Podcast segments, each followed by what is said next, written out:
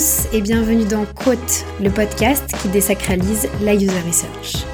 Je suis Roxane Lacotte, UX Researcher freelance. J'ai créé ce podcast pour partager avec vous les questions qui se posent lorsque l'on fait de la user research ou que l'on souhaite enfin intégrer cette compétence dans l'équipe produit.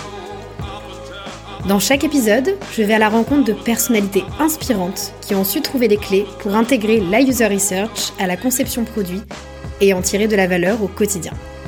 Notre objectif Décomplexer la user research et vous donner les tips et méthodes pour vous lancer ou pour aller plus loin.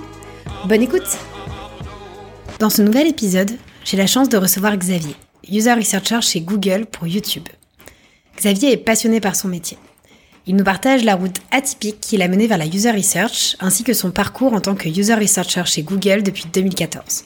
En bref, Xavier nous ouvre les portes de la user research chez YouTube. Je vous laisse donc avec Xavier.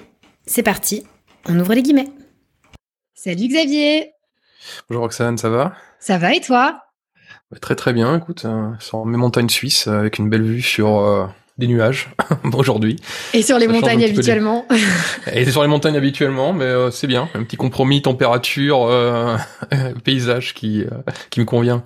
Eh ben t'as bien de la chance, tu vas nous raconter un petit peu un petit peu tout ça et où tu es.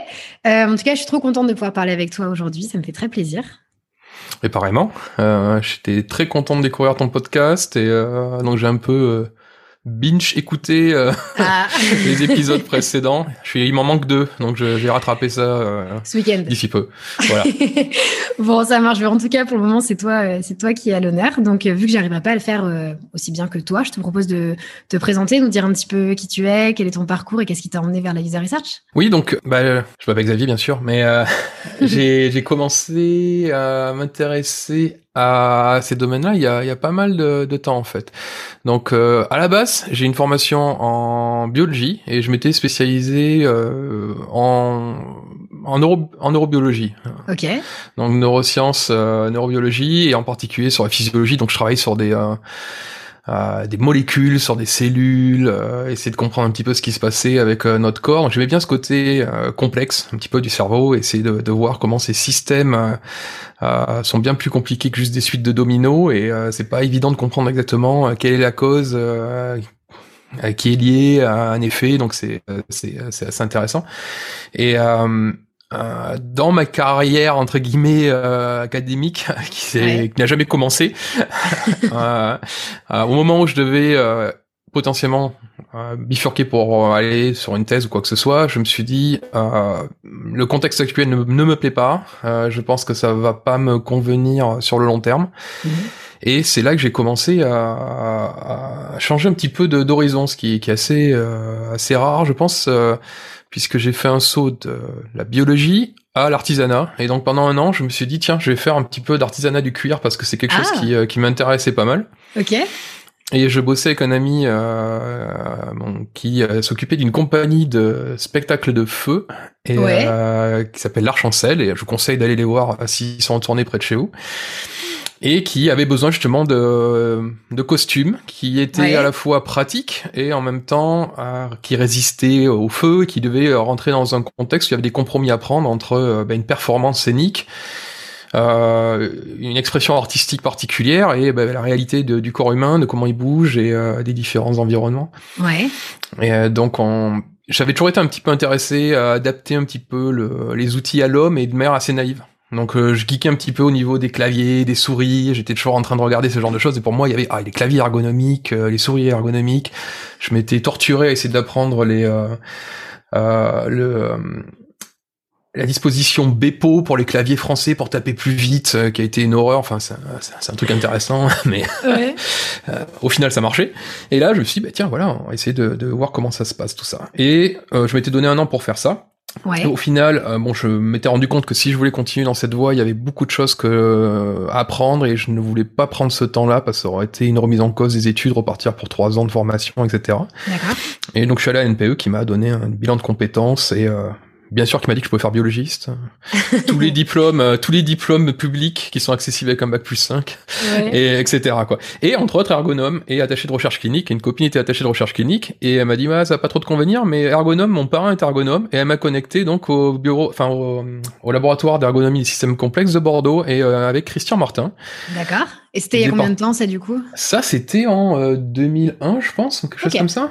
Et c'est comme ça que j'ai commencé mon aventure euh, en ergonomie. Et ce qui m'a beaucoup intéressé, c'est justement la, la, la, cet aspect un petit peu holistique, cet aspect système complexe qu'on avait euh, en, en, neurobiologie et euh, de se rendre compte qu'il y a beaucoup de choses qui rentrent en jeu et on ne peut pas juste faire des, euh, des déductions causales, il faut comprendre tous les éléments d'un système pour pouvoir vraiment euh, orienter la réflexion, orienter les discussions. Donc il fallait comprendre, euh, il fallait avoir des, des, connaissances en physiologie, en psychologie, en sociologie, en droit du travail, certains domaines spécifiques en ingénierie, comprendre un peu comment les ingénieurs euh, parlaient, discutaient, comment lire un plan d'architecture, comment comprendre aussi une personne qui travaillait en, en informatique, en logiciel, euh, etc.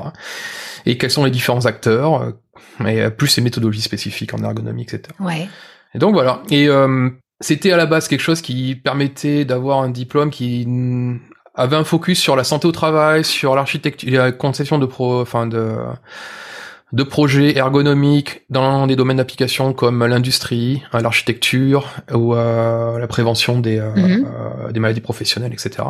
Et de fil en aiguille, en fait, euh, pour faire court, je me suis retrouvé à postuler et être engagé par une entreprise allemande. Euh, car c'était pour l'Office européen des brevets. Sandrine Tognotti euh, gérait l'UX là-bas et elle cherchait quelqu'un qui avait à la fois des connaissances euh, qui permettaient de gérer les questions de prévention des risques professionnels parce qu'ils avaient des gros problèmes de troubles musculo-squelettiques et en même temps, vu que le travail était euh, hautement informatisé, qui était capable aussi de travailler sur la partie IHM, comme on disait à l'époque, euh, du, euh, du système. Et c'est comme ça que je me suis retrouvé. Hein. À cette époque, ça te, ça te parlait déjà l'UX ou pas du tout? Eh ben, on n'appelait pas ça UX à l'époque. Donc, euh, moi, quand j'ai commencé sur ma carte de visite, de ma carte de visite, il y a marqué euh, Usability Engineer. Ouais. Euh, après, euh, je sais plus ce qu'il y a eu comme, comme transition. À un moment, l'UX est arrivé comme un buzzword et du coup, bah, on a basculé le titre sur user experience euh, consultant. D'accord. Parce que je faisais un petit peu de design et je faisais aussi un petit peu euh, de recherche quand je pouvais. Euh, donc je faisais un petit peu tout ça en même temps. Ouais. c'est là que j'ai commencé à, regarder. De... ouais. T'as commencé à faire de la research quand t'étais euh, quand t'étais dans cette boîte du coup. Exactement. Donc j'avais une partie research, mais en même temps cette boîte avait une grosse culture design. Mm et euh, du coup, ben, euh, ben, je me suis monté mon petit niveau en, design et, euh, et, je contribuais également à la conception des interfaces. D'accord. Et donc ça, ça remonte à combien de temps? Ça, c'était en 2008. Euh, donc de 2008 à 2014. Donc j'ai travaillé pour ArgoSign, qui est basé à Saarbrücken, ouais. en Allemagne, très proche de, de Forbach et de, de Metz en fait, à la frontière avec des clients qui euh, se trouvaient bah, dans le, en Allemagne et également en Suisse. Euh, ok, donc, tu étais déjà dans un contexte euh, international et tu commençais déjà à mixer design slash ergo slash research. Voilà, tout à fait. donc tout ça en même temps, plus comment est-ce qu'on établit une culture UX, comment est-ce qu'on établit justement une des, des étapes dans le, le process de production qui mhm. sont centrées sur sur l'humain? Ok. Et tu as eu du mal justement à, réussir à, mettre ça en place ou oui, euh, pousser cette nouvelle culture ou c'était plutôt simple pour toi dans cette boîte? Bah, Ça dépendait beaucoup des, clients en fait. Donc j'étais souvent sur des longs projets. Mm-hmm. Euh, et dans certaines entreprises, ce qui est important de faire au départ, c'était de, de, déterminer quel était leur, leur, leur, niveau de culture UX, en fait. Mm. Et il y avait un article de euh, Norman Nielsen qui donnait bah, UX Maturity Level, Levels, et qui disait, bon, ben voilà, cette entreprise-là, euh, elle a aucun contact, elle est pas intéressée, elle est à niveau zéro, on va dire. Puis à un certain niveau, on va avoir des, des personnes qui, qui s'aggrattent un petit peu, ils disent, ah, il y a quelque chose à faire là, et euh, c'est une première étape jusqu'au moment ils vont engager des prestataires externes, puis ils vont se dire tiens on va créer un poste en interne, ou euh, des entreprises qui ont euh, toute une approche centrée utilisateur qui est euh, vraiment au centre de leur de leur réflexion. Et donc toutes les entreprises ne sont pas égales. Certaines Mhm. entreprises à Silicon Valley, par exemple, commencent plus sur des niveaux de maturité élevés parce que ils ont déjà eu des, des éléments de référence en travaillant à droite et à gauche et ils ont déjà travaillé avec des personnes qui, qui étaient spécialisées en, en UX. Et donc du coup, ils commencent un peu plus avancés, on va dire. Ouais. Et des entreprises beaucoup plus anciennes. Euh, j'ai travaillé pour des entreprises qui avaient plus de 100 ans d'existence, euh, avec des, des cultures très très fortes et, euh, et bien établies, et qui commençaient un peu plus bas, enfin au milieu de l'échelle, on va dire. Ils commençaient à avoir des consultants externes qui rentraient, et c'était assez nouveau pour eux, donc il fallait y aller petit à petit, parce qu'entre chaque niveau, il peut y avoir des mois ou des années. hein. Certains euh, Bien sûr. niveaux sont même jamais atteints euh, dans certaines entreprises. Je, pense que toute, euh, toute personne qui travaille entre- en tant que consultant euh, se rend compte de ça à un moment, il a besoin un peu de- d'éléments de repère pour savoir, ok, bon, ce client, où est-ce qu'il en est dans, dans, dans sa réflexion et qu'est-ce Ouais. que je peux apporter et pas sauter les étapes parce que ça peut être extrêmement compliqué de et voire même contre-productif des fois de sauter certaines étapes. On peut commencer doucement, gagner de la confiance et euh, une fois qu'on a pied dans la porte, euh, élargir un petit peu le euh, le champ des possibles et de ce qu'on peut faire. Ouais, et on partagera l'article euh, en, en- en lien avec, euh, avec le podcast, parce que je vois lequel, euh, Ouais. duquel, le- celui dont tu parles, et il est, il est très bien fait, on le partagera. Et si on continue un petit peu sur, sur ton parcours, donc toi, tu es resté dans cette entreprise-là pendant combien de temps, du coup? Euh, six ans, je crois. À peu Six près. ans Ouais. Et donc, c'est là que tu as fait tes armes, et en design, et, et research, en tout cas, centré, centré utilisateur. Voilà. Et qu'est-ce qui s'est passé pour toi, du coup, après ça? Alors, ce qui m'embêtait un petit peu, c'est que l'entreprise était très centrée design et euh, le, la porte d'entrée, c'est souvent des gens qui cherchaient euh, des icônes custom. Donc Ok. c'est facile, ça coûte pas cher. À partir de là, on disait ouais, vous savez, vous pouvez avoir aussi euh, un petit redesign de votre de votre système ou euh, un audit de vos de vos interfaces et à partir de là, on peut euh, proposer des redesigns de vos de vos interfaces, etc. Et euh, mais c'était assez difficile quand même, même en interne d'entreprise, de pouvoir euh, aller sur le plan de la recherche utilisateur, même ne serait-ce que faire un, un test utilisateur. Euh, c'était quelque chose qui euh, qui n'était pas trop vendu à l'époque. Ouais. Et ça me frustrait un petit peu. Et je me dis bon, bah, je veux bien euh, batailler un petit peu avec les clients pour essayer de, de mettre ça en place, mais pas batailler en interne quand je dis bah, j'ai envie de mettre en place une prestation sur Mm. la sur les tests utilisateurs. Et c'est à cette époque-là, en même temps que j'ai commencé à regarder autour, j'ai disco- j'ai découvert par hasard en allant sur Twitter, qui n'était pas quelque chose que j'utilisais régulièrement, qu'il y avait de l'UX chez Google euh, Ouais. à Zurich. Et je me suis dit, tiens, ah bon, je pensais vraiment que tout était centré en Californie. Enfin, j'étais vraiment surpris. Un ami à moi euh, travaillait à Google depuis déjà euh, 5 ou 6 ans, je pense, quelque chose comme ça. Je lui ai posé la question, elle m'a dit qu'effectivement il y avait des bureaux à Zurich, et euh, je lui ai envoyé mon, mon CV. Euh, la première réponse a été euh, ah merci mais on va euh, le garder de côté parce que là en fait on a fait une erreur sur la sur la publication de l'offre etc je me dis bon ok c'est une manière un peu torturée de me dire euh, on n'est pas intéressé mais bon et en fin de compte non ils ont vraiment euh, repris contact plus tard Ok. et j'ai commencé à rentrer dans le processus de recrutement de Google, quoi. Donc j'étais assez surpris, je m'étais dit, oh, c'était une manière polie de me dire, non, non, mais on n'est pas intéressé par votre profil. Et en fait, non, non, ils étaient intéressés, mais pas, pas pour tout de suite, quoi. Trop bien. Et donc, euh, et donc tu, c'était sur un poste d'UX, euh, design. Alors, recherche. Alors c'était un peu délicat pour moi parce que j'avais quand même, euh, je dirais, 60% de mon temps de travail qui était plus sur la partie design et Ouais. 40% qui était sur la partie euh, research. Mais j'avais euh, toujours trouvé l'opportunité euh, d'expérimenter avec certaines techniques, euh, travailler avec des gens qui ont confiance en moi et de pouvoir aller au-delà d'un test utilisateur, faire des euh, tri par carte, euh, euh, des questionnaires. Euh, un petit peu de quantitatif, euh, du, donc diversifier les approches tant au niveau qualitatif que quantitatif. Et, et du coup, chez, euh, chez Google, tu as toujours bossé pour euh, YouTube ou est-ce que tu étais sur, euh, sur d'autres types de produits avant? Ouais, voilà, ben en fait j'ai toujours bossé sur YouTube et en particulier j'ai tra- bah, je travaille depuis euh, donc euh, 2014 sur la partie créateur. Donc les personnes que vous regardez sur YouTube ou vous-même quand vous mettez en ligne des vidéos sur YouTube.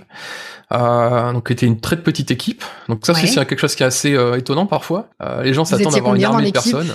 Alors Enfin, vous êtes très combien petite. Ouais, ah, attends, on était, on était combien Je pense que c'était plus intéressant de Ok. combien on est.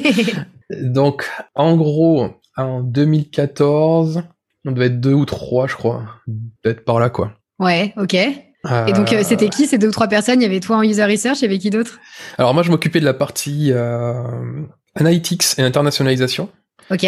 Euh, un de mes co- collègues à l'époque travaillait sur la partie... Euh, enfin, deux de mes collègues travaillaient sur la partie euh, euh, advertising, donc tout ce qui est euh, vidéo ads. Mais il y a eu une réorganisation à ce moment-là avec Suzanne qui venait juste de prendre le poste en tant que CEO de YouTube. Et donc la partie euh, bah, advertising a été séparée et a commencé à être managée par euh, par un autre euh, un autre VP. Ce qu'il faut savoir, c'est que j'étais pas, c'était sur la partie créateur. Après, à San Bruno, il y avait la partie du, player, de, la partie viewer, donc les gens qui, consomment le contenu. Et là, il y avait déjà un peu plus de personnes. Mais je veux dire, c'était peut-être une dizaine de personnes, 12 euh, personnes, je sais plus exactement, mais de l'ordre de la dizaine, pour l'intégralité de YouTube. Waouh. Euh, j'ai managé l'équipe jusqu'à de 2016 à 2018 et euh, donc on avait il y avait Maria, il y avait David, il y avait Myriam. Ouais donc qui bossaient respectivement sur euh, des aspects euh, liés à analytics, à ce qu'on appelait la monétisation, ce qu'on appelle toujours monétisation, parce que c'était à l'époque de l'apocalypse où il y a eu euh, un frein pas possible vis-à-vis de vidéos qui étaient passées au travers des, des filtres, avec des trucs terroristes et tout un tas de cochonneries qui avaient réussi à passer au travers de ça. Du coup, on avait aussi une approche sur un aspect un peu plus ce qu'on appelait la, la, la, alternative monetization. Donc c'est ce que vous voyez maintenant quand vous pouvez bah, donner des, euh, de l'argent à votre créateur pendant un live, ouais. euh, avoir euh, bah, s'abonner à une chaîne mais de manière euh, payante contre des contributions, etc. Dans tous ces aspects-là qui permettaient de diversifier les revenus pour les créateurs parce que tous ne pouvaient pas forcément avoir de l'argent qui venait de la publicité parce qu'ils faisaient des contenus qui étaient complètement ok, mais qui touchaient à l'éducation sexuelle ou des trucs comme ça hmm. et les publicitaires veulent pas être mis en avant à côté d'un contenu de ce type. Et, euh, et, à ce moment-là, du coup, comment euh, Parce que je suppose que les choses ont pas mal évolué et je suis très curieuse de savoir comment elles ont évolué. Voilà. Euh, à ce moment-là et, et, donc à ton arrivée euh, chez YouTube, est-ce que vous faisiez de la user research qualitative? Est-ce que c'était beaucoup euh, d'analytics plus data? Comment ça fonctionnait? On va dire qu'une manière générale, souvent on était un peu plus sur l'aspect qualitatif. Et ça dépendait aussi un petit peu de l'état de maturité des, euh, des systèmes. Donc pour pouvoir faire du quantitatif euh, en profondeur, faut qu'il y ait euh, du logging qui soit mis en place. Et ça a un coût en ingénierie. Ouais. Il y, a il y a systématiquement du logging, on va dire, dans, dans les produits Google, mais c'est un logging qui est plus centré sur l'ingénierie. Et donc il y a tout un travail à mettre en place aussi euh, avec les équipes produits pour mettre du logging qui soit utile dans une perspective d'expérience utilisateur. D'accord. Et on avait des problèmes avec ça, nous, sur Creator, parce que on n'avait pas certains de ces outils. Il y avait différentes euh, histoires de technologie qui avaient été euh, utilisées à un certain temps et qui posaient des problèmes pour savoir un peu ce qui se passait dans le système. Donc on est, on n'avait pas beaucoup d'informations. Et même euh, Google Analytics nous donnait euh, pas plus d'informations que cette page a été accédée euh, à partir de telle source et euh, les personnes sont allées à tel endroit.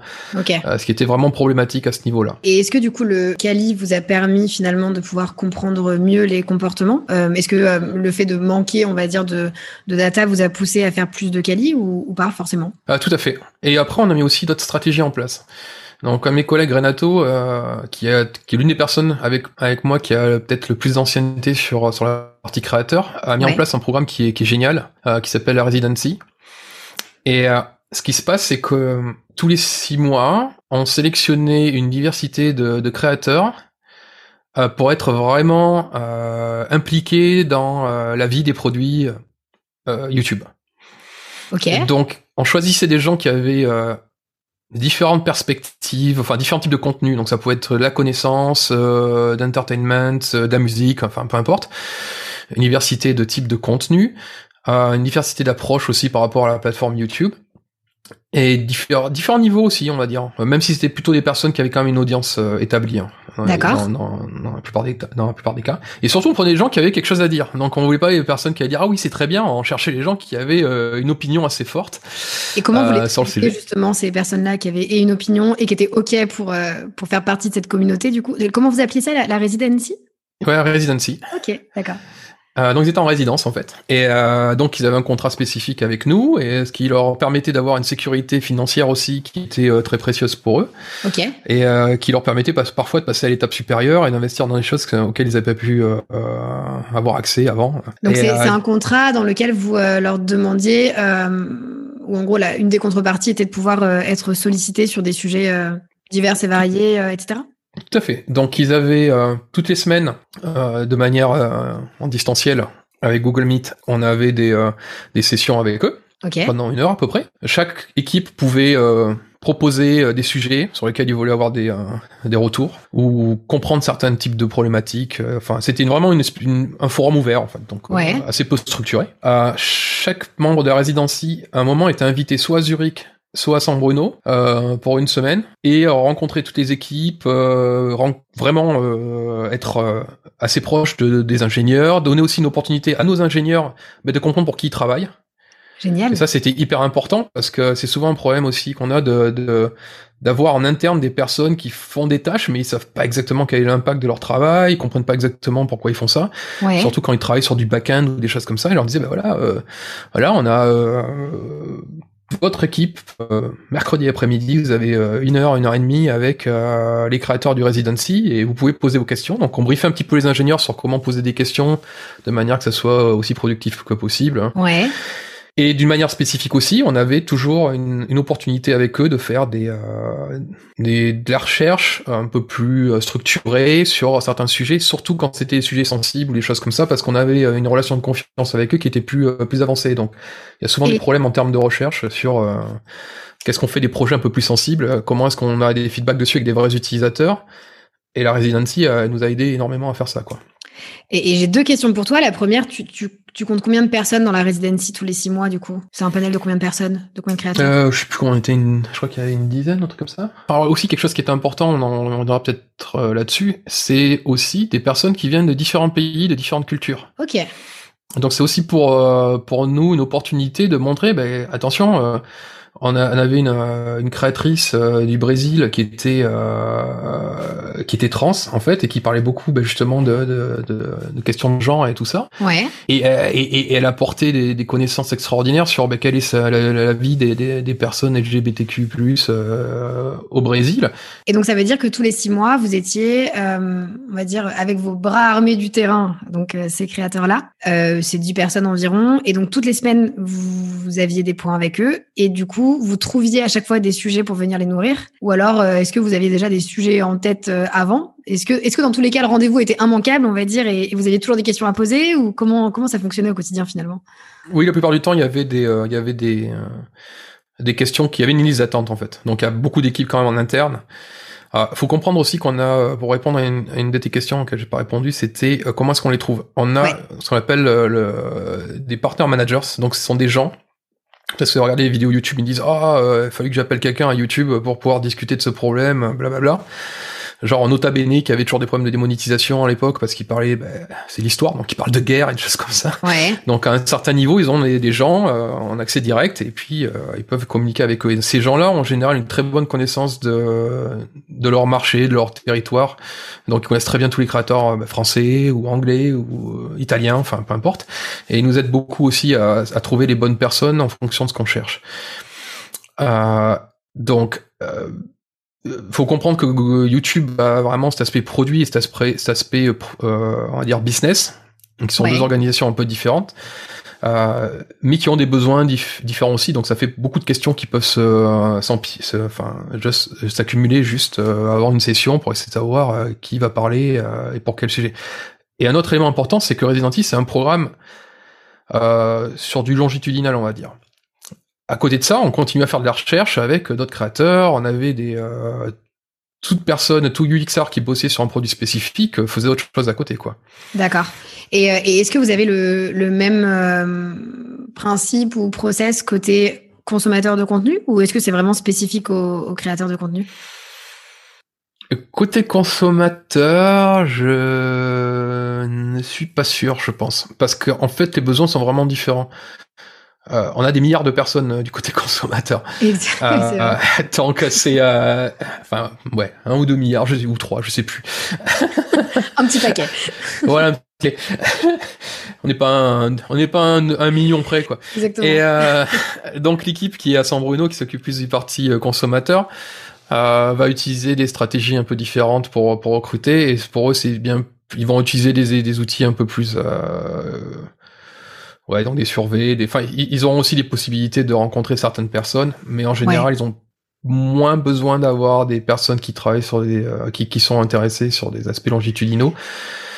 Euh, et, autant et donc, que je sache. si, euh, si je résume un petit peu, ça veut dire que vous avez la residency au quotidien avec vous pour répondre à, à, des, à des sujets et attaquer aussi des problématiques d'un point de vue international. Et vous avez en plus de ça des activités research peut-être plus ciblées sur des sujets en particulier avec ouais. d'autres panels de, de créateurs. Donc la residency va être, il y aura une session où ça va être vraiment, on va tous être impliqués dans la residency quand ils vont venir visiter Zurich par exemple.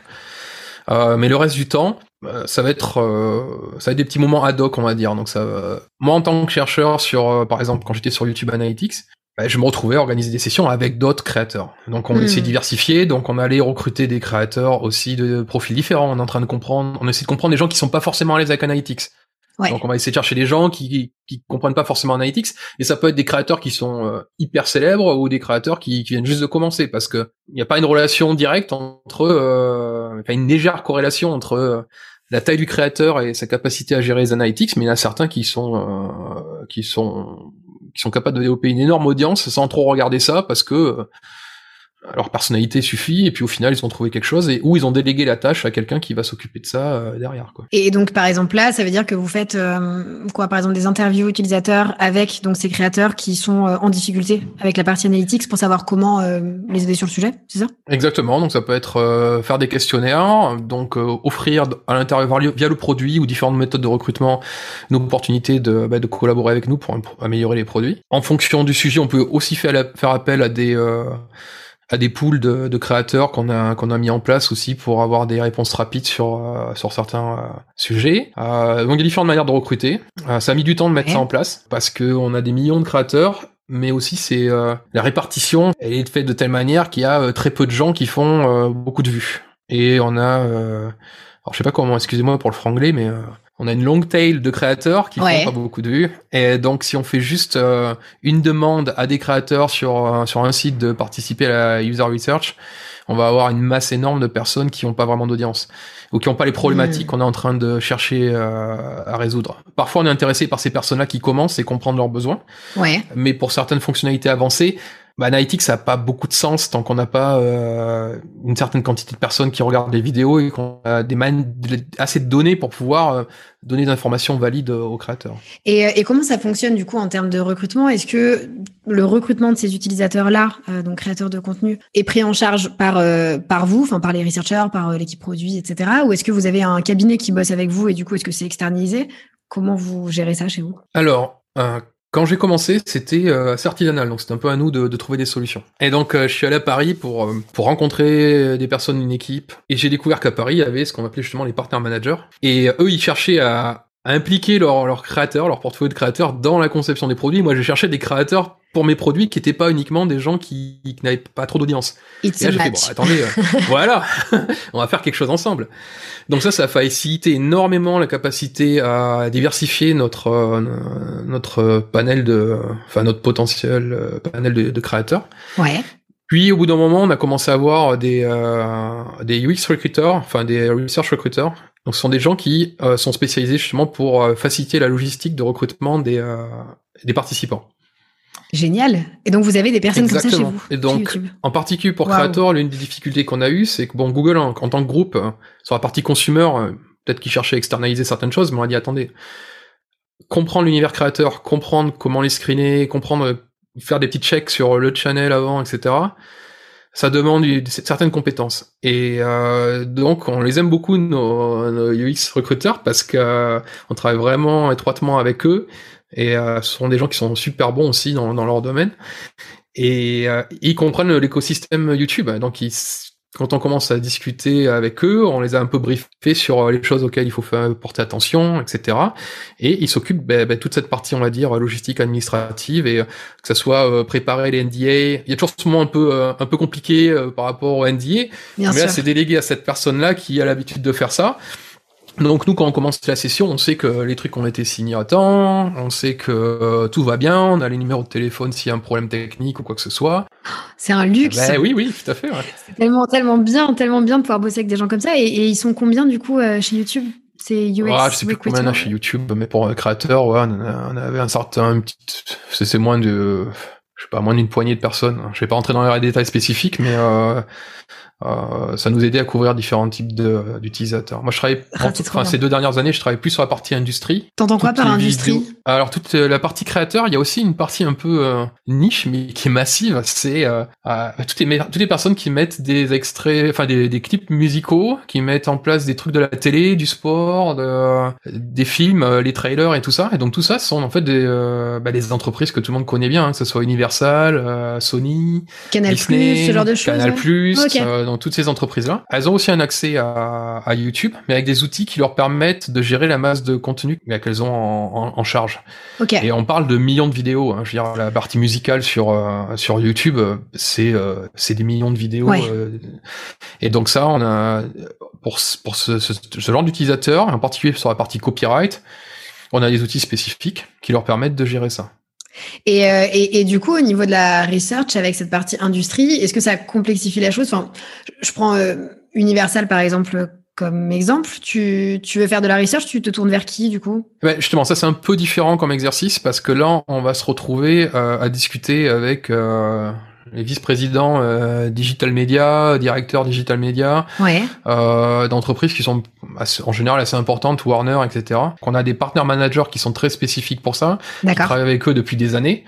Et donc c'est ce réseau de, de, de partenaires managers qui, qui m'aide beaucoup euh, au niveau de la compréhension de leurs besoins, de leur situation, euh, des points de tension, euh, comment les choses vont bien ou pas, qui avec qui on va parler. Et ma difficulté en tant que chercheur, c'est justement de parfois de, de, faire des sessions avec les petites mains qui vont faire le, le boulot du quotidien, ouais. Euh, sans avoir le VP qui est derrière, euh, parce que là la dynamique de, de l'observation va être complètement perturbée s'il sait que le big boss est dans le coin et qu'il regarde en même temps. Quoi. Ouais, bien sûr. Et toi, tu préférais avoir seulement les personnes avec euh, voilà qui font l'opérationnel au quotidien. Et, euh, et, et, je vais poser une question un peu. Euh, est-ce que ça reste possible quand tu bosses justement avec ces industries-là de ne pas prendre en compte uniquement la voix de ceux qui parlent le plus fort ou de ceux qui pèsent le plus lourd. Est-ce que tu, est-ce que, je sais pas, imaginons que Warner justement ou, ou Canal te demande de, de, changer telle chose parce que parce qu'il le faut. Est-ce que vous les écoutez absolument et vous changez cette chose-là, ou est-ce que vous arrivez à pondérer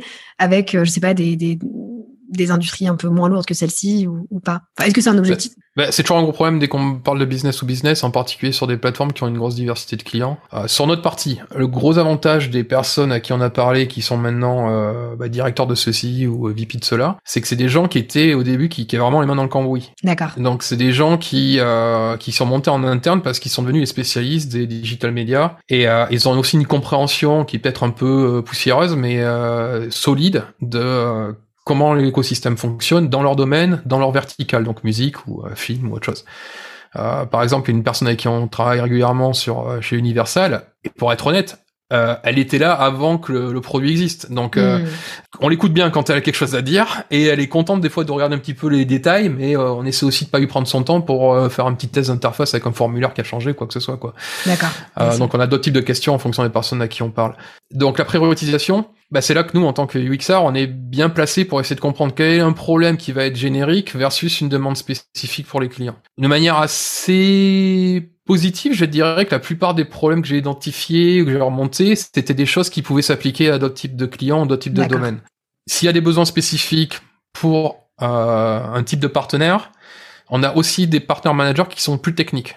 Donc ce sont des gens qui sont des espèces d'ingénieurs euh, commerciaux, enfin qui, qui ont cette capacité à éventuellement développer des petites solutions custom euh, pour certains types de, de partenaires parce qu'ils sont assez grands pour, euh, pour avoir ce, ce support. Ok, et du coup, ça veut dire que euh, ce que tu fais en termes de user research, c'est aussi en partenariat très fort avec cette partie business et donc euh, partner managers, c'est ça? Oui, donc c'est des gens avec qui j'aime beaucoup travailler parce qu'ils ont aussi, euh, donc dans dans d'autres de tes podcasts, il y avait cette question, cette question de où est-ce qu'on peut faire la recherche, qui fait la recherche, etc. Et il y a aussi cet aspect-là. Ces gens ont une vision de l'usage qui est aussi hyper intéressante, comme des personnes sur un service support vont avoir des informations sur les usages indirects, ou du moins euh, la perception des gens par rapport au produit, et qui nous permettent aussi de, de, commencer à mettre le doigt sur, sur certaines problématiques, nous faire gagner énormément de temps. Le travail de UX Researcher, c'est pas seulement mettre en place des tests utilisateurs, etc., mais aussi de savoir qui a quel type d'informations où dans l'entreprise. nos partenaires managers, ils ont une perspective business et ils savent un petit peu euh, comment ça se passe, quelle est la perspective de l'entreprise par rapport à certains types de business, quels sont les problèmes qui ont été signalés déjà il y a une dizaine d'années et qui sont toujours là, mhm. et euh, comment les gens réagissent par rapport à ce genre de choses. Les personnes qui sont vraiment sur du support de première ligne, ils vont avoir un petit aspect euh, quantitatif et qualitatif sur bah, qu'est-ce qui est difficile, qu'est-ce qui apporte de la friction quand les personnes commencent sur nos, enfin commencent sur nos outils. Donc ça, là, les gens ils comprennent pas ce concept, ça revient systématiquement en tant que question. Euh, genre comment, est-ce que j'ai la checkbox sur euh, en tant que créateur euh, sur mon channel, etc. Et comment vous organisez justement ces flux de connaissances entre business, produits, enfin support, etc. vous avez des des process, des moyens de partager tout ça ou vous allez taper un peu aux portes Alors c'est un peu, ça dépend beaucoup des, des, des, organisations dans Google ou des types de, de, projets sur lesquels on travaille. Nous on a la chance d'avoir de ce qu'on appelle des produits spécialistes. D'accord. Et produits, les produits spécialistes ils sont impliqués dans les étapes préliminaires à la, au déploiement des, euh, des logiciels et euh, dans et le suivi une fois que les logiciels ont été euh, lancés, de suivi de, leur, de tous les retours qu'on a de point de vue utilisateur. Okay. Donc, qu'est-ce que ça veut dire en clair? Ça veut dire en clair euh, euh, ce qui s'appelle le go-to-market. Donc, ça va être analysé par des produits spécialistes et ils vont s'occuper de la rédaction des, des articles de blog pour expliquer la nouvelle fonctionnalité.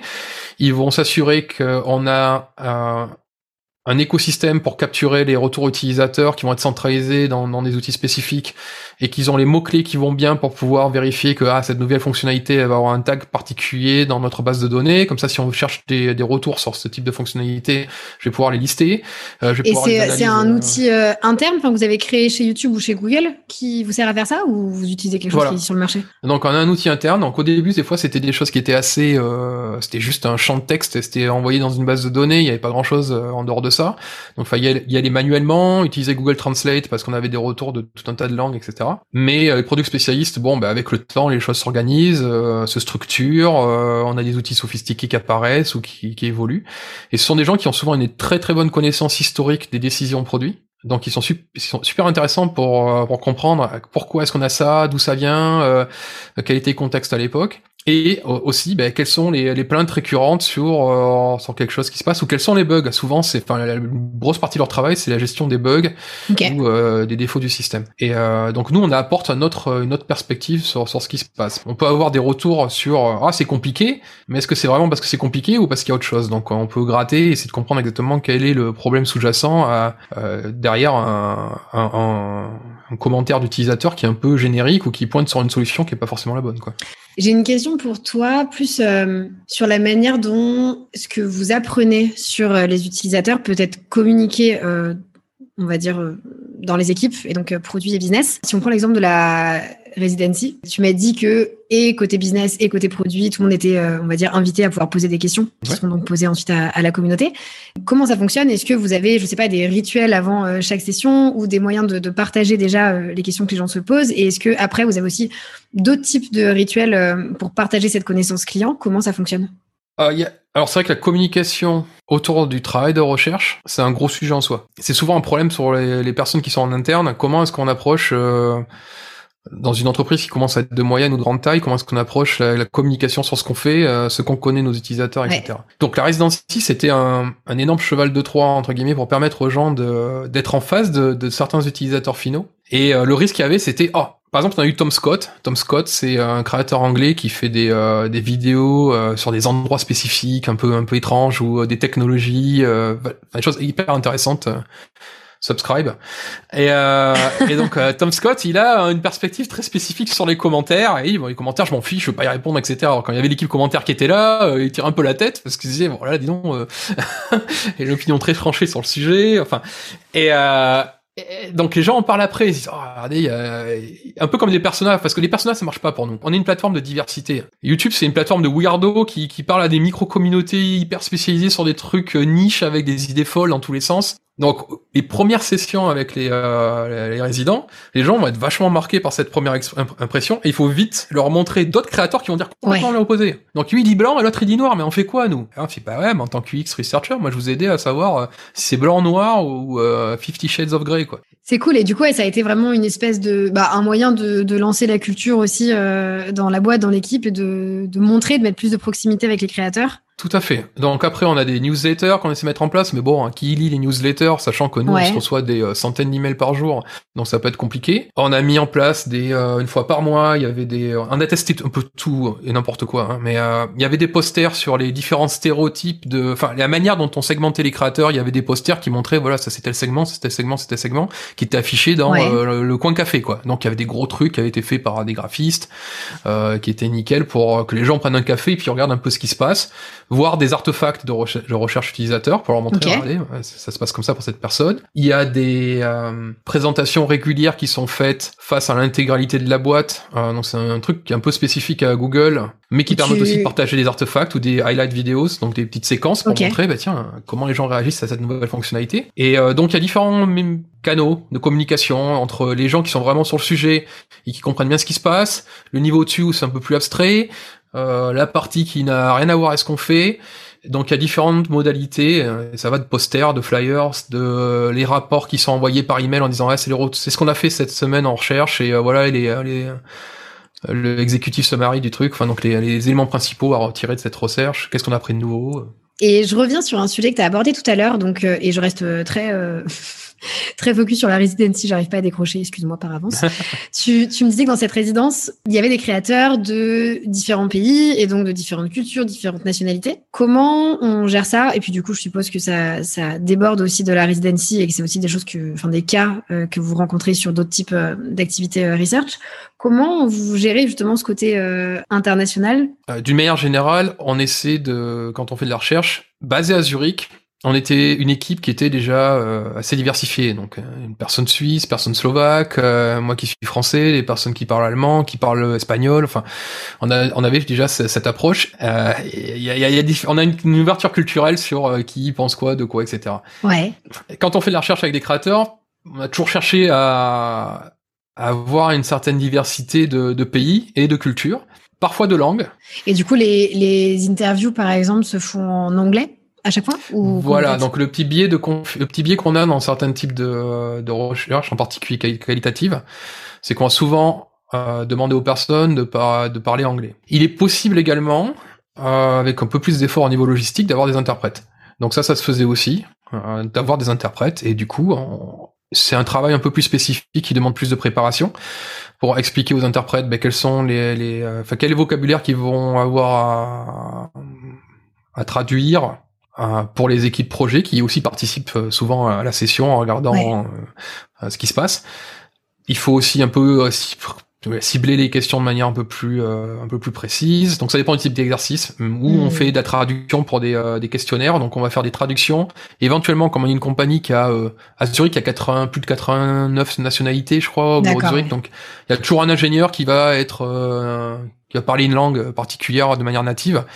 Donc une fois qu'on a reçu les questionnaires, etc., ou un chercheur en particulier, ça serait mieux, euh, qui va pouvoir contrôler le, travail d'un prestataire sur la traduction et vérifier qu'ils euh, n'ont pas utilisé des échelles euh, qui veulent rien dire, ou ils ont fait un peu de la prose en se disant tiens je vais changer cette échelle-là parce qu'il y a déjà un peu de redondance. On l'a dit la, prochaine, la, fois précédente, on va utiliser une autre, euh, une autre échelle sur la satisfaction, j'en sais rien. Et ça, c'est pratique quand même. Hein oui, c'est pratique, ouais. Mais c'est vraiment, je pense, c'est intéressant. Mais c'est la richesse d'une entreprise internationale, c'est qu'on on va pouvoir avoir des, des, des proxys qui vont nous permettre de gagner du temps. Et donc, c'est, c'est, c'est, hyper précieux. Parfois, il faut travailler avec des gens sur place. Donc, soit on a la chance d'avoir des équipes UX qui sont euh, sur, sur site et qui comprennent tous ces aspects-là et avec lesquels on peut collaborer, soit on est obligé d'externaliser et on a des euh, équipes centrales à Google qui s'occupe de ce genre de choses. Donc ça, c'est quelque chose qui s'est développé sur euh, les dernières années, où on a des listes de, de, de, prestataires avec lesquels on peut travailler pour certains types de cultures, euh, certains types de pays, et avec qui ça s'est bien passé, qui savent comment travailler avec nous, et vice versa. Donc ça nous fait gagner beaucoup de temps. Euh, on a aussi des par exemple, tout ce qui est euh, l'Inde. Bon, l'Inde, maintenant, il y a des gens euh, qui font, qui sont en Inde et qui font de la recherche utilisateur en Inde, et euh, ça facilite beaucoup de choses sur sur comment avoir des résultats solides et adapter notre approche en fonction bah, de la culture locale. C'est clair. Dernier sujet que j'aimerais voir avec toi. Je serais hyper curieuse d'avoir un petit peu euh, d'éclaircissement sur euh, le projet dont tu nous as parlé. Tu nous as dit que tu avais que avais contribué donc à un projet sur les sous-titres. Tu aurais des exemples? Tu pourrais nous expliquer un petit peu comment ça marche en termes de research sur ces fameux sous-titres? Est-ce que c'était à la création des sous-titres euh, sur YouTube? Est-ce que c'était l'amélioration des sous-titres? C'était c'était quoi? T'as fait quoi? J'ai trop envie de savoir. ouais, alors ça c'est un de mes premiers projets. Il y avait plusieurs aspects qui, euh, qui étaient liés à, à cette chose-là. Il y a, la partie localisation. Hein. Comment on va euh, adapter le contenu, euh, on va dire à un territoire. Je vais pas dire pays parce que c'est parfois plus compliqué que ça. Okay. Et YouTube a culturellement été un des produits les plus en pointe sur ce sur ce sujet-là. Et donc il y a du, plusieurs aspects à l'expérience. Il y a l'aspect de la personne qui va devoir consommer le contenu qui a peut-être pas été généré dans sa langue maternelle et a l'aspect des gens qui, euh, qui créent le contenu. Et le projet sous-titre qu'on avait, euh, c'était une suite à euh, une avancée qui était assez intéressante à l'époque, qui était les, sous-titres générés automatiquement. Donc ça, ça a toujours été un, un, avantage, un problème. Donc les personnes qui sont sourdes et malentendantes aux États-Unis, ils appellent ça les craptions captions parce que euh, le truc était pas hyper au point ou ça ratait des subtilités du coup ça rendait le contenu très difficile à comprendre. Et il y a des équipes qui essaient d'améliorer ça euh, de manière constante. Et avec euh, l'intelligence artificielle ça fait des gros bons sur certaines langues. Mais il y a tout un tas de choses à faire à ce niveau-là. Et on s'est dit bon il y a quand même une partie qui demande de l'humain. Parce que c'est tellement complexe comme tâche. En particulier sur des sur l'audio vidéo qui est pas du tout le, le même type de problématique que sur du texte.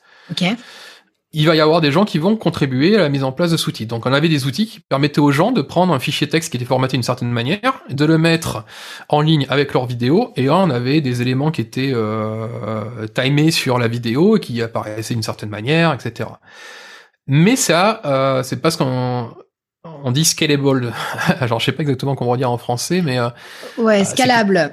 voilà, ouais. Donc euh, bon, c'est quelque chose qui, qui, quand on veut généraliser et surtout le monter en monter en régime, ça devient un peu compliqué. Parce que là, du coup, c'était au créateur de, de venir incruster ses contenus sur sa vidéo. Exactement. Donc le créateur, parfois, il est, il peut parler deux langues, donc il va peut-être faire son script en français parce que c'est un créateur qui improvise pas trop et qui a tout rédigé. Donc du coup, il met son sous-titre en français. Au niveau accessibilité, c'est bien, c'est, y a pas de souci. Parfois, ce qui se dit, tiens, c'est en plus j'ai une audience, euh, je sais pas, au Canada, peut-être que aussi étendre un petit peu ça en mettant une version anglaise, ça serait pas mal. Et peut-être un ami à moi qui est capable de faire ça, ou je paie quelqu'un pour le faire. Il a la traduction, on le met derrière. Mais peut-être qu'il a des gens, euh, je sais pas moi, euh, dans le Maghreb qui seraient aussi intéressés, mais bon, il a peut-être pas les compétences pour euh, ou les connaissances pour pour traduire ça euh, dans les différentes langues.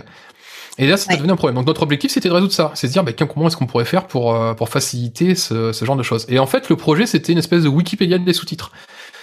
Donc, euh, on proposait à des, euh, à des contributeurs bah, de taper les sous-titres d'une vidéo dans une langue X ou Y, et en se basant sur la communauté, euh, les gens pouvaient vérifier si c'était ok ou pas, ou s'il n'y avait pas de spam dedans, enfin tout un tas de choses comme ça. Incroyable. Et euh, de euh, bah, d'augmenter la, la, portée d'une vidéo euh, ailleurs. Et c'est un projet qui est extrêmement compliqué parce que c'était parfois de l'édition multiple d'une même piste de sous-titres. Comment est-ce qu'on gère ça? Euh, quelle version voit qui enfin c'était des questions de, de, de, de, voyage dans le temps donc si machin euh, Bob il a commencé à traduire en, en français mais euh, il y a Michel qui arrive derrière mais Bob il a pas encore sauvegardé son truc euh, qu'est-ce que voit Michel? Enfin bon c'était des trucs à se gratter la tête ok donc en plus c'est à dire que plus, plusieurs contributeurs pouvaient faire le on va dire le, le sous-titrage par exemple en français d'une seule même vidéo voilà. Et donc, bah, si quelqu'un a bossé, parce que ça prend un temps fou, hein, le sous-titre. Ouais. Et on s'est rendu compte que les personnes qui contribuent aux sous-titres sont extrêmement passionnés, ils essaient d'améliorer leur connaissance de la langue. Euh, enfin, c'est des gens qui sont euh, qui vont prendre, euh, ben, je sais pas, une demi-heure pour cinq minutes de vidéo pour faire un sous-titre, voire plus. Et, et attends, ça veut dire que la, la research que vous avez pu faire sur ce projet sous-titre vous a emmené à dire qu'il fallait créer un wiki Ou est-ce que vous êtes parti de ce wiki pour euh, ensuite faire de la recherche pour savoir comment améliorer ça C'était quoi le point de départ? Euh, Alors c'est compliqué. Je disais Wikipédia pour faire un peu simple, ouais. le côté un peu collaboratif, mais en fait c'était inclus dans les outils créateurs. Euh, ce qui se passe, c'est que donc on avait une section dans les outils créateurs qui permettait aux gens bah, de sélectionner une vidéo et euh, de commencer, ou à partir d'une vidéo, de commencer à avoir une interface qui leur donnait un outil pour pouvoir taper du texte, mettre en pause avec des raccourcis clavier, avancer, revenir en arrière, euh, ajouter un segment, etc. Donc les, les gens qui avaient l'habitude de faire des sous-titres utilisaient des outils open source pour faire ça ou d'autres plateformes, et en particulier sur la partie éducation parce qu'il y avait une grosse, un gros aspect euh, éducatif derrière ça. Il y, a des, il y a des pays où les gens n'ont pas d'université euh, aussi pointue que ce qu'on peut avoir en Europe et, mm. être capable de se former à quelque chose, c'est très cher ou c'est compliqué. Et il y a des euh, bon, il y a les TED Talks, il y a Khan Academy et il y a toute cette culture de comment est-ce qu'on rend la connaissance accessible à tous. Ouais. Et donc ces gens-là aussi contribuaient au contenu sur YouTube. Et donc on leur a donné des outils qui sont qui leur permettent d'être efficients. Donc ils étaient ils demandaient une certaine capacité capacité d'apprendre. Enfin, au début, c'est pas quelque chose qui avait l'être euh, un flow où euh, hop, y a pas de souci, tu vas, euh, ça, va pas, ça, ça va pas te poser de problème pour le finir. Il faut vraiment que tu mettes un petit peu d'effort pour comprendre comment ça marche, parce que c'était des utilisateurs qui allaient faire cet effort de, de devenir plus efficient lorsqu'ils tapaient des sous-titres. C'était plus important pour eux d'être efficient que d'être facile à apprendre. Ouais. Et, donc, voilà. ces, ces utilisateurs-là, donc les contributeurs, au final, ils, ils sont dédommagés pour faire ça Est-ce que c'est de la passion? Excuse-moi, c'est très. non, non, mais non, mais c'était. En fait, on a fait une étude là-dessus. Donc, euh, euh, ça a été compliqué de recruter ces gens-là parce qu'ils n'existaient pas sur la plateforme. Et, euh, et ben, j'ai fait un questionnaire pour essayer de savoir. Enfin, Myriam aussi, une, de mes collègues, a travaillé là-dessus et a fait aussi un questionnaire pour savoir quels sont les euh, euh les drivers intrinsèques ou extrinsèques de, de, de, de, ce type de travail. Et on s'est rendu compte qu'en fait, tout le monde peut dire oh, on va faire de la gamification ou on va faire des choses comme ça pour les motiver. Mais en fait, euh, on s'est rendu compte par la recherche que non, ça les intéresse pas d'avoir des, euh, des badges. Le truc qui aurait pu les intéresser, c'était d'avoir un petit, un petit truc qui leur dise ah je suis euh, traducteur euh, validé par YouTube sur tel sujet, etc. Hmm. qui pouvait utiliser peut-être à titre professionnel ou qui était quelque chose qui montrait une, une connaissance technique et, et, un impact. Mais ils n'étaient pas forcément intéressés par avoir des badges ou des, des, des, des, trucs à la Duolingo, des défis ou des choses comme ça, ça allait pas marcher vraiment, c'est ce qui est surprenant, c'est que les gens vont le faire juste par altruisme.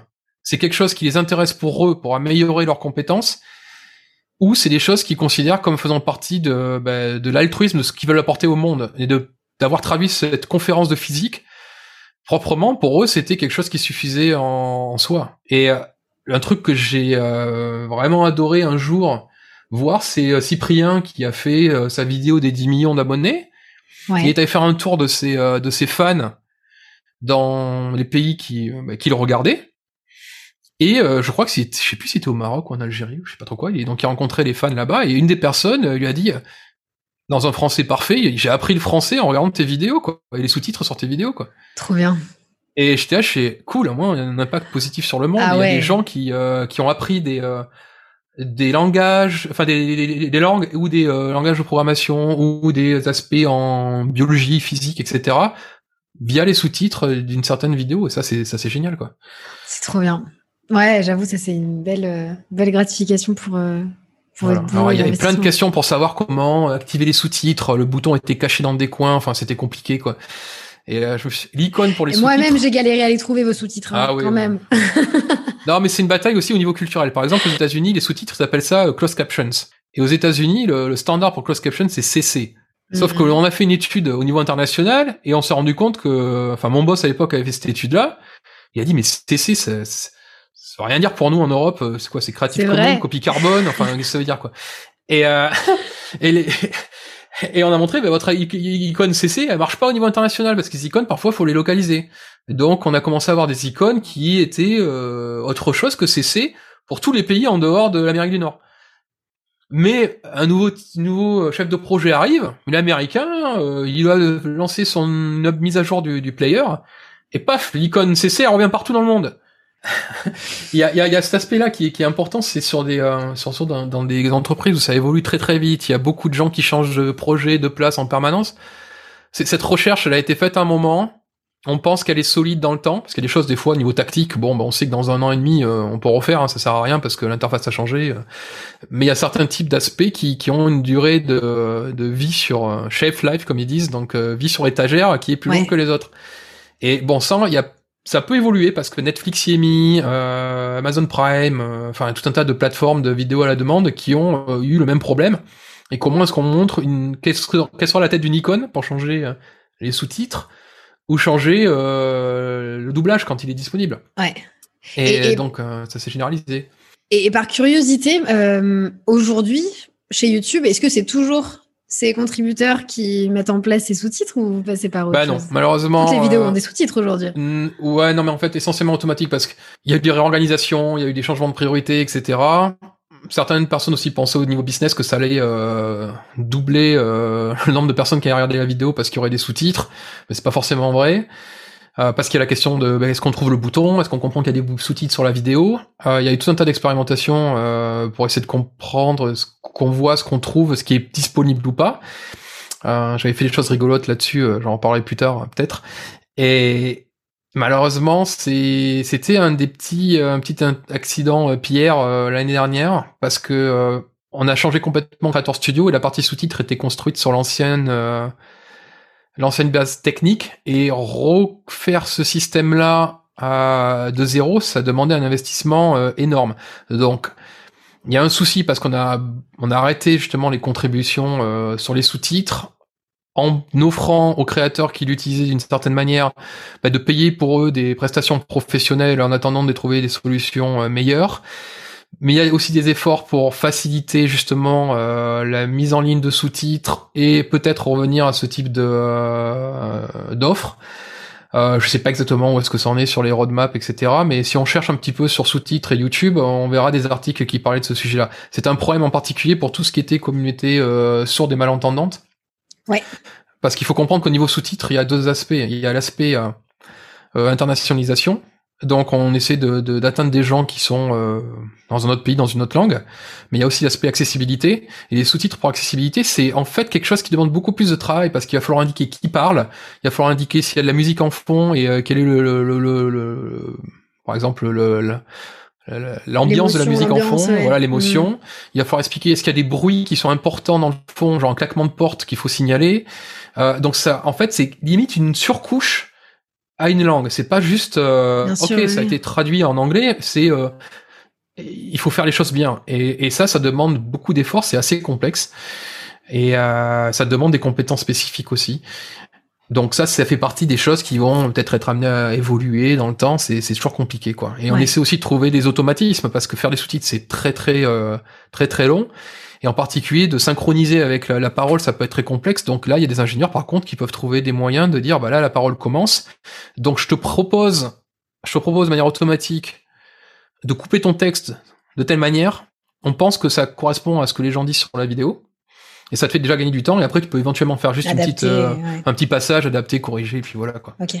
Et, dis-nous là tu, tu, tu m'as dit que tu avais fait des choses rigolotes.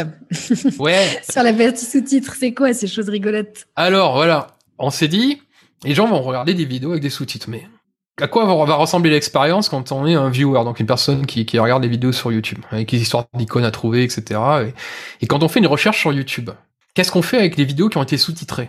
Et euh, quels sont les, les, euh, comment ça va se passer pour les gens? Parce qu'ils vont peut-être cliquer sur une vidéo qui a un sous-titre, qui a un titre français.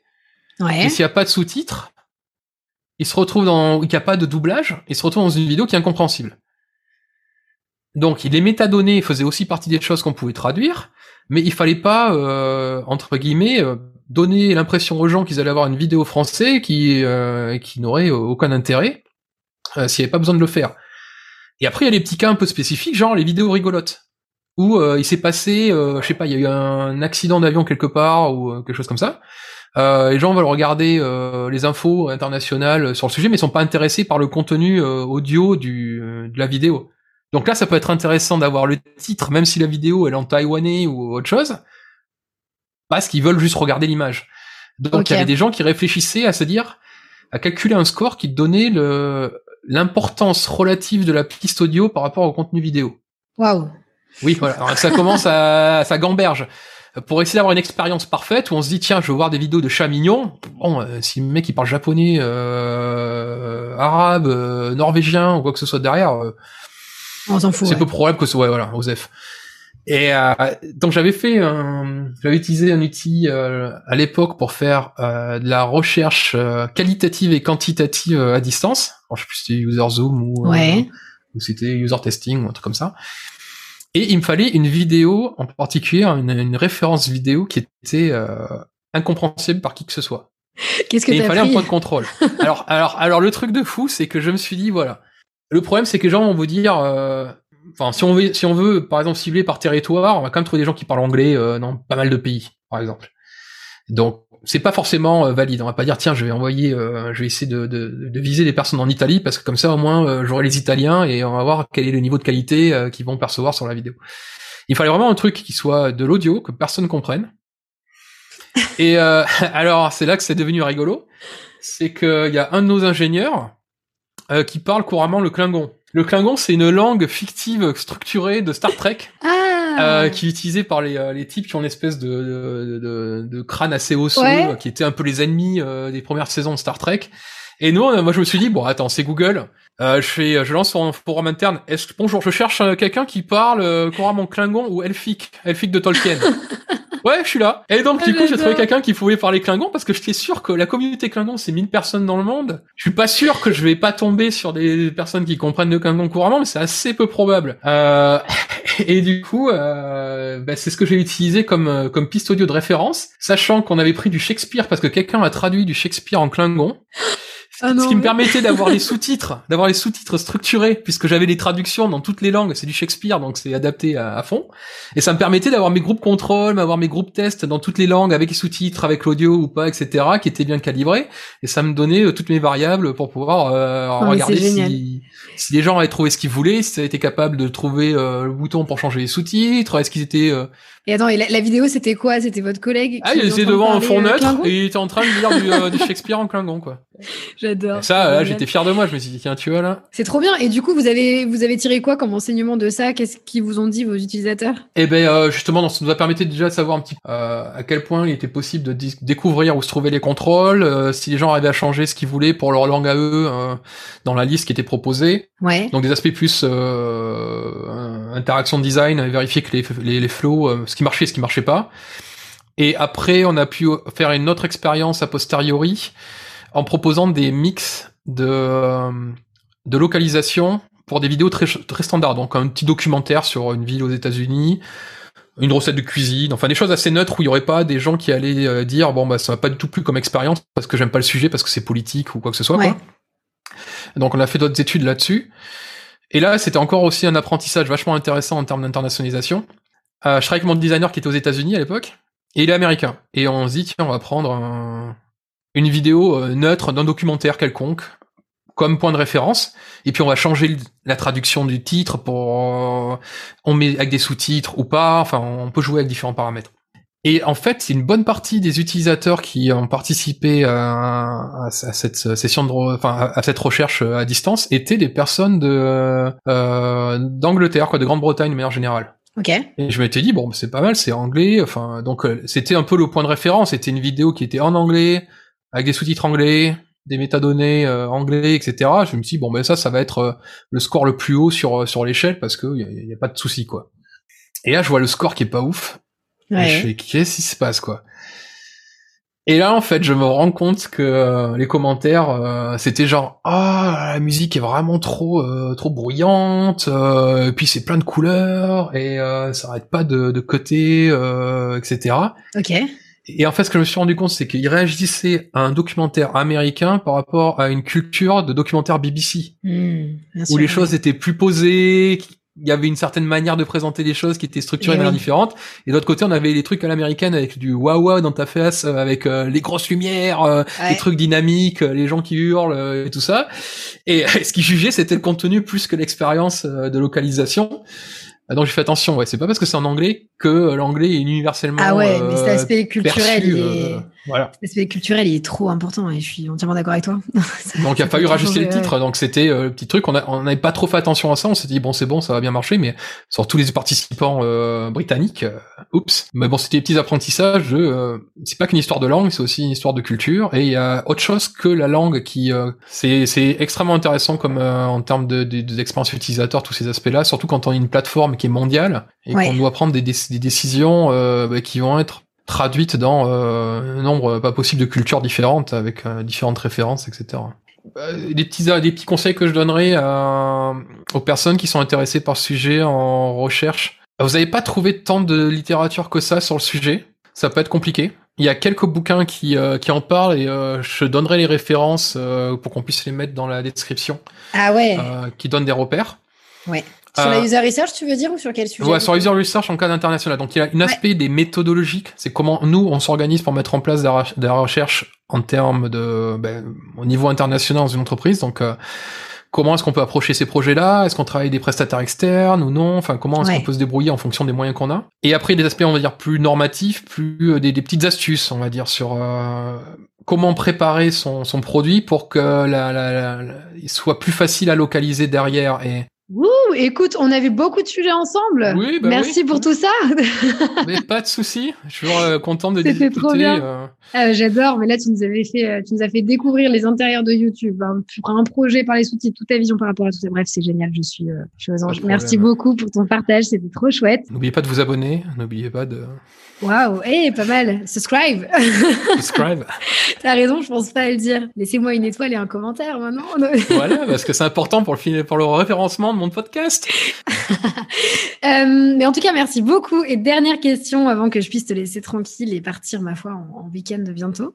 Euh, est-ce que tu as une personne en tête ou des personnes en tête que tu aimerais entendre sur le podcast? Alors, euh, quelque chose que je trouve intéressant, ça serait peut-être de discuter avec les personnes qui, qui forment des potentiels UXR. Ouais. Et euh, comme j'étais à Sarrebruck, il y avait Eric Brangier, euh, enfin son équipe qui était euh, juste à côté, et j'avais eu des bons rapports avec cette équipe-là.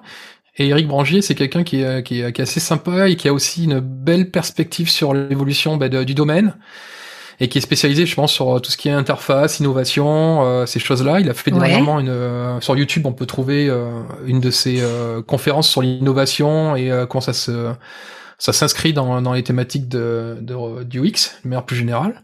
Donc, je pense que, ouais, pour, pour peut-être euh, te donner une autre perspective, euh, ça serait quelqu'un d'intéressant à rencontrer ou regarder sur des, des universitaires qui, qui forment les nouvelles générations et, et eh ben, l'évolution de la culture. Super. Eric Branger, eh bien, j'irai vers lui bien vite et puis tu m'aideras peut-être Ouais. À l'aborder. Trop cool. et eh ben écoute, Xavier, je te, je te, souhaite une très bonne fin de journée. Je te dis encore merci mille fois pour tout ce que tu nous as partagé. Et puis, on reste en contact. Merci beaucoup pour l'opportunité et euh, je suis content de voir que bah, tu contribues euh, bah, justement à l'échange de connaissances et, à, la diffusion de ces domaines-là et à le rendre un peu plus accessible pour tout le monde.